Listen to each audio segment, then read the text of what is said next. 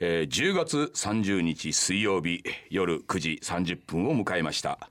藤村忠久でございます、えーそしてはい、えー、こんばんは。嬉野正道でございます。ねもう嬉野さんはもう普通にいるってもうゲストじゃないですもんね結局もう二人の番組にだからそんなずいぶん前からそうでしょ。そうですよね今だから改めてね律儀に毎回毎回ねゲストで紹介してくれるから、ええもう永遠にゲストですよね。まあそれもありますけど構いませんよゲストでも。はい。そして今回はですね久しぶりにアシスタントがつきました。おおこれやっぱり待ち望んでる人多いと思うんですよ やっぱり世の中の。そうですかね。私だってやっぱり今日来ないのかなと思ったりしますからね。いや来るかっつったら行くっつって言うんでね。そうでしょ。来ました。暇でしょだって。ええ暇でしょ？ね。じゃあお暇な引きこもりの方が今。はい皆さんの熱い要望にお答えして帰ってまいりました。藤村風子です。ねもうこんだけのことをね頼まれましたのに言えるっていう女はね少ないですよ。熱いよ。どっからあったんですか熱いは。要望でしょ、ねさすがですよ。出てない間も聞いてましたから私ちゃんとラジオ。聞いてましたいやそりゃそうでしょうあなたね。風子さんはいらっしゃらないんですか？あそういうそういう言葉をね待っててね。確かにあったような気がするな。あのつい先日っていうかまあつつい本当あの数日前なんですけどね。ええ僕あの名古屋に行ってましてね。あ。の同窓会があのね中学校まあ全体の同窓会っていうのがねあの4年に一度開かれる。もう中学校全体の。中学校中学校全体の。学年関係なく。学年あの学年っていういや学年のうん。我々の学年の。だからまああの時は A 組から G 組までありました。7クラスあったんでね。まあそこそこ大きい。なるほど。んですけれどもまあそれをね幹事がやってくれる人がいましてね。でまあご苦労さんだねなんてもう4年に1回やるって決めちゃったからもうやるよなんつって言って。まあ彼がねあのつづ裏裏あのハガキを送ってくれるんですよ。大変ですよこれええまあ追跡できる人にはね。それでまあ200枚ぐらいは送ったっつうんだけどね。まあ今回来れたのが30数人ぐらいでね。200枚送ってね。三十数人ぐらいでね。まあみんな50中盤いろいろあるでしょうけれどもね。なんかあの当時のね中学校の時に、まあ、もちろん僕のことは知ってる人はそれはまあみんな知ってるんですけれども、まあ今やね自分たちの息子だ娘だっていうのがね「えあの藤井庵と同級生なの?」っつって。どういうことって言って、まあ、おお父さんお母さんって今同級生の連中はほとんど水曜どうでしょう知らねえんだけど、まあ、息子世代がやたらと騒いでるっつってね。うちのお母ちゃんがそう私同級生だ。あそうそうそうそう。20代中盤。20代中盤とかね。だからまあ息子世代が同級生なのみたいな感じで。それはまあうちの子供がすごいファンでとかっていうのはまあ何人か言われましたよ。いいじゃないですか。水曜どうでしょう。だからもう第二世代というかね。我々の子供世代にも行ってんだなと思って。いやでもあのああいうね中学校まあ三十数人しか集まりませんでしたけれどもまああの中学時代を考えますといろいろとグループっていうのがございましてね。グループっていうかあのカテゴライズがあるわけじゃないですかあのところの男子。派閥まではいかないにしても。うんまあねカースト的に上なのはこれ不良グループです逆に。今の社会とは違う。なるほど。不良グループですよちょっとね。不良グループ？いや不良グループではないですね僕ね。まあ次にっていうかそれを肩を並べてるのがスポーツグループですよね。運動能力がいい。なるほどスポーツグループ。スポーツグループまあスポーツ部でしたけどスポーツグループとも僕は言えないですね。そうですよね。あなたは割とその横断型ですからね。横断型。ですよね。手広く ねあんまりどっかに所属されてる感じはしないしないんですよ、ええ。それでまあその他で言うとね、まあ今で言うオタクじゃないですけれどもちょっとおとなしめの男子グループ。オタクの気質の内容じゃないですもんねそうなんですよ。ですよね。そうなんですよ。だからあの同窓会とかよくやるとわかるんですけど、まあ不良グループのねはいはいはい。奴らともめっちゃよく話すし、まあスポーツグループももちろんそうなんですけど、やっぱりね同窓会であってもですね、やっぱり不良グループがやっぱり幅利かしてるわけですよ。この年代になっても。そうなんですね。まあ声でかいわけですわ。不良グループ意外になんかこう社長とかなってないですか？いるわけ。やっぱいるわけですねいるわけ。はいはいいやまあみんな偉くなってましてね何人かが本当にもう社長何度かやってるわけですよ。納得もんですね不良ね。不良納得もんで将来性がありますよね。いやそれでねそいつに聞いたんですよ、いやもうね悪いけどお前ら頭悪かったじゃんと。なんでそんな偉くなれんのよ。いきなり50過ぎてから そっから話が始められるっていうのはきついですね。いやいやまあそうだけども実際まあ彼らはそうね、そうだって彼らも分かってる。今日があるからね、うんでもねまあその中の一人は言ってましたけどねあのあの時はねあれ流行りだったしやってみたけど割とすぐ飽きたっつってね。不良が。不良が。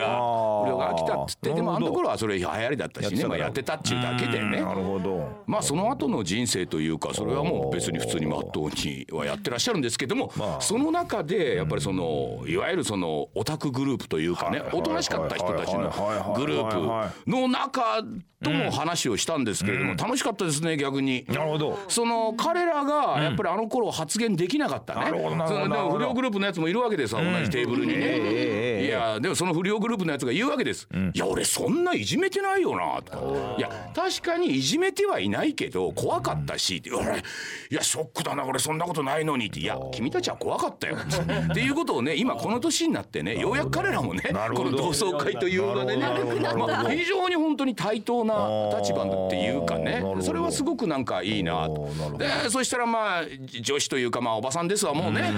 おばさん方もねあのまあにこやかにねその話に加わってきてとかね。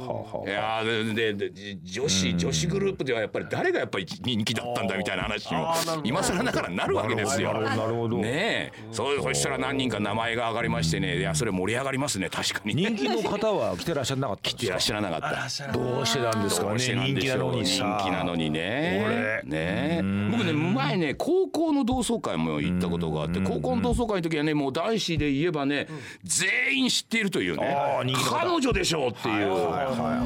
まあ女性がマドンナ的なもう全員ね。まあ何人かトップ5上げるとすればというねあるとまあ必ず上がる人がいるんですけどその息子がまあどうでしょうの大ファンで。これは先生やっぱりやりようがあるじゃないいですか。やそしたらそのね彼女が言うわけですよ。いやもうね息子がね生意気でしょうがないと。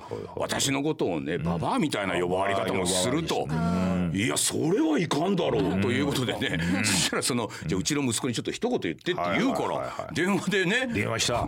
誰か分かってるか俺のことって 俺らのねお前のお母さんは我々のね高校の中ではねお前一番美人で全員がねもうもう眺めてるだけの存在だった。それをババアとはお前許さんぞと。いうような話もしたりとかね。でもなんかそのあのなんかそのいわゆるこうおとなしかったグループっていう人たちもねいまだにやっぱりねおとなしいんですけれどもやっぱりねまあ同窓会に来るっていうこともあってやっぱりなんかちょっとやっぱり堂々とした感じはやっぱありましたよ。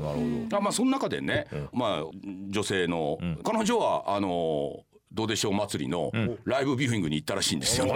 熱心な。熱心でファンで。あの愛知県の豊橋っていうところね映画館に行ったっつって。どうだったっつったらうんまああんまりそんなにお声を出してあの盛り上がってはいなかったけど楽しかったみたいなことを言やっぱり 会。場会場でやっぱりねちょっと違ったんですね。あーはい。盛り上がり方がね。そうだよね。うん。ということで、あのどうでしょう祭りがね、あのえー今月頭にい開かれまして。変な天候でしたよもう土砂降りやらちょっとね、あのこの方の、まあこの方もおお便り？なじみのお便り、ちょっとね、せっかくあのアシスタントいるんで、えー読んでいただきあましょうか。あちょっとね最初のね。そうねふ。ーちゃんの可愛らしい声でね。はい、ラジオネームミキティさん30代男性の方ですね藤村先生嬉野先生こんばんは。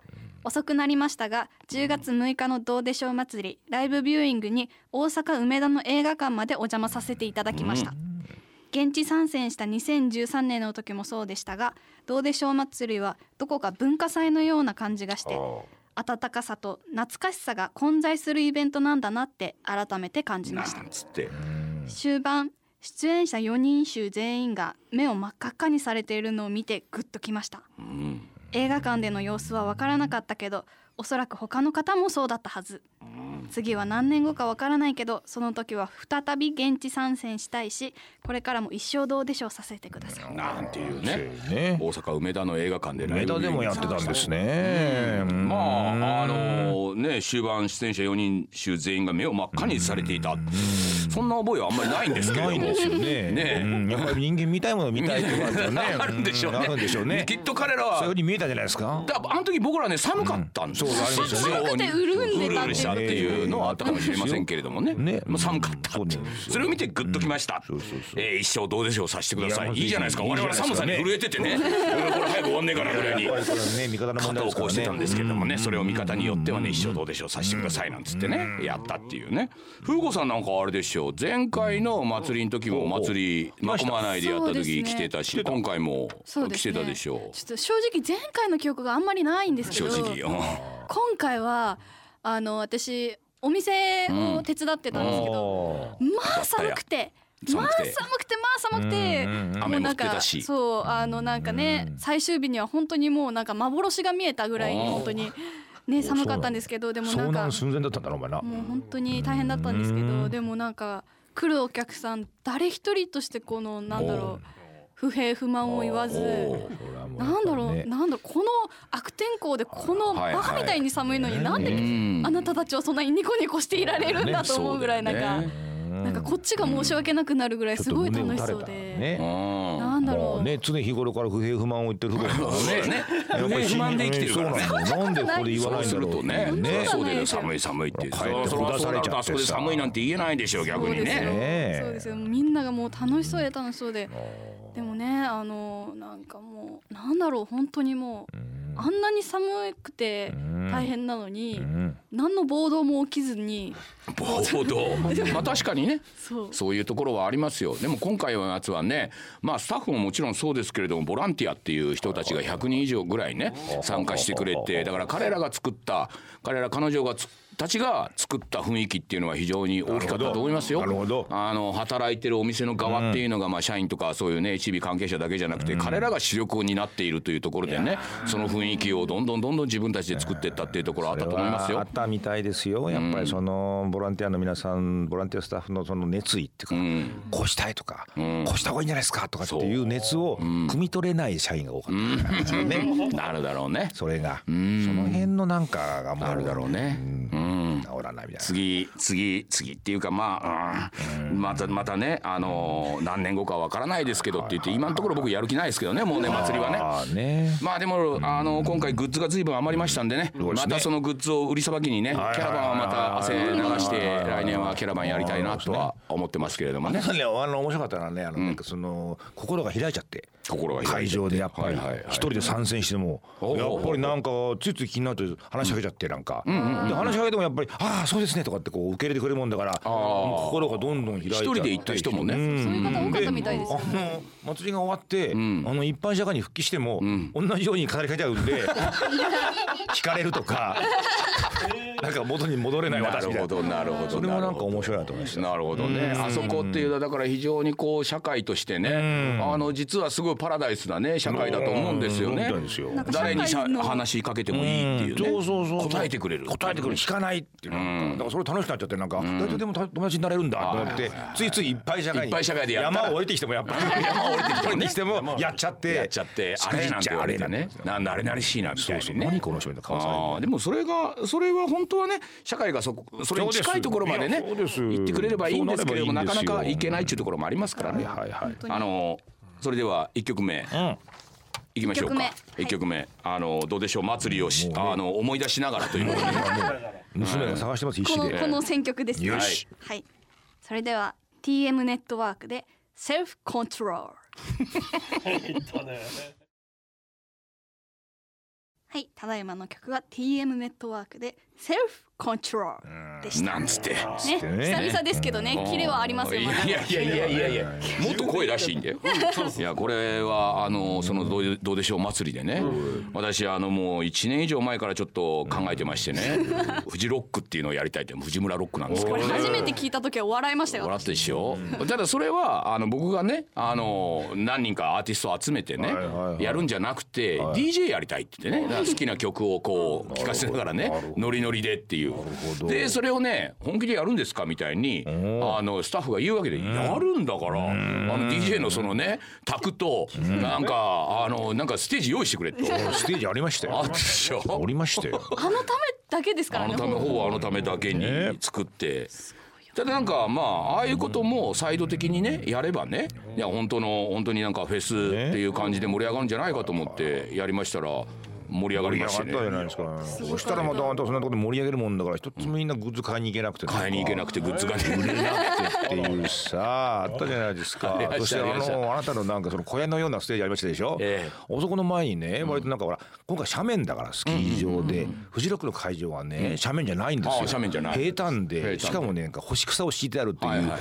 あの過酷な状況ではね、パラダイスのように 足元が良かったらしいんですよ。なるほど。それもあってねみんなあそこにも来てもこうやって盛り上がって盛り上がって横飲食ブースだしね。そうそうそうす。ぐ食い物もあるし。でも飲食ブースでねビジョン見ながらね、あの本会場に行かないって人もいるらしいです。から。あとは割とね、そうですよ。そうだね。グッズの販売をねグッズをねあれも割とねグッズラインもね寸断してるとこありますよ。いやでもグッズは今ねだっていろんなところで通販。通販今ねあの始めてるんでねああののやんなきゃいけないし残ったらまた来年キャラバ来年ンやんキャラバンだなきゃいけないし。し。まああの通販もやってるんでねそれはどうでしょうの。あれだよあのの。やってくれやってくれってのも根強くあるみたいだから。いやもうそれちょっとねあのあの会場だからねあのなんかもう盛り上がったところあるんじゃないかと思って今。そんなこと。ないじゃんあなたどこに行ったってあなた自分であなたやるわけじゃないですか。まあそうですけどね。でもフジロックですよ。あの一番最初に初日にやった時ですよ。みんな何をやるか分かんないから。かりませんよ。まあでもね俺はこういうことやるんだっていうのは言ってて2 3 0人は集まってくれたんですよちょっとね。はいはいはいびっくりしました。うん、で2 3 0人はいて「おいやりますか」なんつって。俺写真見たっけ？2 3 0人じゃなかったよ。いや最初はそうだった最初2 3 0人やってても、あのそのステージスタッフもですね、あのずっと待ち構えてたから、まあ気合が入りまして、音量こんなでけえのっちゅうぐらい音量がでかくなりましてですね。その音量を聞きながら聞きながらいやだんだんこう盛り上がってきててきて。でまあ私もねあの DJ の機会あの1週間ぐらい前からね随分勉強はしたんですけれどもやっぱりね あの本番になるとねよくわからない。前日もロケハンに来てね 練習しようって思ったら今日はできません今日はできませんって言われて。でもぶっつけ本番ですよ。ありましたね。あまあだからさあれですよ曲のつなぎなんかめちゃくちゃですよもう。もう横のひどかったってうんひどかった。何の脈絡もなかった。でも脈絡もなかった。でもまあそれでもいいかと思って。ねやってるうちにやってるうちにね。まあ盛り上がりまして私最後は。2日目見に行ったんですけど異様な光景でしたよね。異様だと思うよ。あのおじさんの DJ に対して、まあいおじさん言いかおばさんがね。言い方悪いかもしれないですけど、まあおおじさんおばさんがもうもう我を忘れて盛り上がる盛り上がこれはすごいですね。踊り狂っているっていう。のをそういうのあ間近なたねでそのね人心を惑わすとこありますね。そうですうん。そうやってもみんなを狂気乱舞させるとこありまですもよね。ね確かにねあれはね僕分かりました。分かった自分が非常に楽しそうにやってて乗ってるとっていうのが一番大事なんだと思って。大事ですよ。だってやってる本途中からもうそうですよ。もうとにかく乗ってやるっていうことだけになったからふー。ちゃんね膝を叩いたり普通できませんねよそんなつなぎがね下手くそなのにね。もうね乗ってやれるなんてことはねもうだって。普通できないお宅の音はねそれができるからこれはね商売な挙句の果てには飴投げたりしてましたからね。飴も投げた。それも新しいね DJ が飴投げたって パン飴をねバーッと投げたりとかですね。まあまあ途中から歌い出したりとかですね。確かに気持ちよくなればトランス状態ですか？らなれば、うん、すごくこういいっていうふうにこう目的がねはっきりしたんで。いやそうかそうかもうこっちはとにかく拳振り上げてね。いやってればみんなそうなるんだっていう。結局ね皆さんね好きな人がね楽しそうにしてるっていう様をね一番見たいらしいですよ。それはそうですね。そこでね心がときめくらしいから、それはもうあなたが我を忘れてね、つなぎもクソもなくね、熱唱してるなんてみんな盛り上がるわけですよ。異様な光景でしたけどね。でもあそこにだからいわゆる多幸感っていうのが生まれるんじゃないかっていうのが。めったに普通にはない状況だからね、うん、普通にはない状況ででもひ自分がこうねずっと見続けていた「まあ、水曜どうでしょう」のね、人がそうやってね楽しそうにやってるってなったら自分たちもなんか自然と楽しくなっちゃうっていうのがそうみたいですよありなんだなと思ってね。そうみたいですよ。うん、だからフジロックまたちょっとやりたいなと思ってますけど。ねほらふーちゃんもやれるんじゃないの？いや私は。私はじゃねえよお前。そうなんだよ。お前相当やってるよなんか。一回一回ね飛び出してくんだよそうやってボンそうとなんだよ。飛び出していけばね後でね恥ずかしさなんてね 何とでもなんの。もう言われてあそうでしたねでいいの。すごい恥ずかしかったです俺だってお前家族の前で普通あんなことできないですよできないけどそれはやるんだよでもふーちゃんだってゲンゴロウのね投げ銭娘の頃もさああやってたよ。終わった後にね、私と写真を撮りたい方とかって平気で言っちゃうわけでしょ、やってたやってた。いやもう。ね言えるっていうのはなかなかいないよ。今もうちょっとできないですね。なんつってさそのなんつってさ。感じよお前。それがいちいち言うなっちゅう話よ。いやでも私も大人になりましたから。なんつって、はい。私も大人になりましたから。さあではね。ね。えーこちらのコーナーじゃあ行ってみましょうか。ふうこさん。タイトルコールからですか？タイトルコールから。はい。はい。こちらダンディ相談室。ちょっとダンディーに言ってみた。ちょっとダンディーに言ってみたね。はい。この下のやつも読んでごらん。あはい。このコーナーでは「水曜どうでしょう」という名番組を生み作り続けてきた人生経験豊富な藤村嬉野両ディレクターが痛快にリスナーのお悩みや相談に答えてくれるラジオ相談経路。失礼しましたラジオ相談室形式のコーナーとなっております。口が回らない。そうだねお前今日気合が入りすぎてんじゃない？気合が逆にね。そうだね。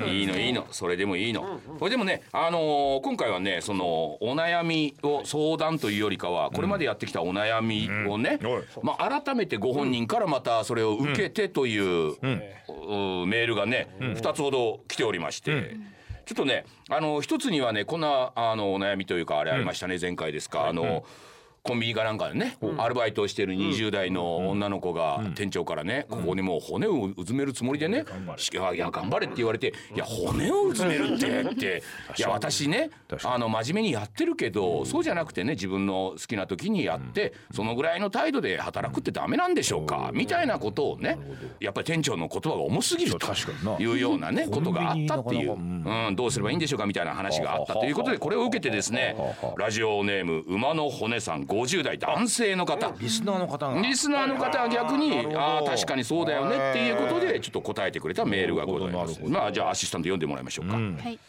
えーラジオネーム馬の骨さん50代男性の方ですね、藤やんこんばんは。久しぶりのメールとなりましたが放送は聞き続けてますよ。と、今回の放送での相談について店長の骨をうずめる気持ちでという言葉に引っかかるものがあるということでしたが、私も20代の頃は上司や先輩から同じような言葉をかけられ、なんとなく憂鬱な気持ちになったことがありました。私自身としても当然ながら将来のことについていろいろと考えは持っていたのですがこういった言葉をかけられると将来を束縛されたような感じがしてしまいなんとなく息苦しさを感じてしまっていました。しかしあれから時は過ぎ年を重ね上の立場に立つような存在になってしまうと骨をうずめるという言葉を常套句のように使ってしまうことがあるのです。他愛のない会話の中でのほんの些細な言葉を真に受けてしまい関係がこじれてしまったり逆にいい方向に向くなんてこともあります。うん。相談者さんはとても真面目で人望も厚い方なのでしょう。店長の言葉を真に受けすぎず相談者さん自身の考え方でこれからも仕事を続けていけばいいと思います、今後何かあったとしても店長さんは理解してくれるはずだし相談にも真摯に応じてくれるんじゃないでしょうか。はいちゅうことでねこれ確かにね、この方言ってる通りで自分はそう思ってたのに自分がこの年になってみると割と簡単にね言っちゃうのかね。言っちゃうっていうのはね確かにあるっていうことですよ。このだから問題点の問題点というかその20代のね人が思ってたほど骨をうずめるつもりでってそのね店長が言った言葉っていうのは実はそこまでの重さがないというね。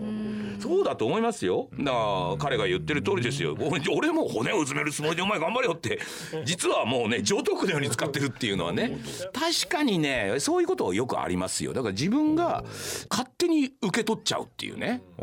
その相手の言葉を、うん、そう。そういうことが実はこの世の中多くある。そうね。相手がそこまで深く考えてないんだけどその言葉を受け手の方がちょっと深く考えちゃうっていう、ね。どうしてそこまで深く考えてるのにそう？やって言うんだろでう骨骨をね、ん。薄めてってね、ん。そこまで深く考えていないにしてもさ景気づけみたいにね、ん。骨をお前も骨を薄める覚悟でさ、はいはどうして言っちゃうんだろう。自分が盛り上がるのかな気合か。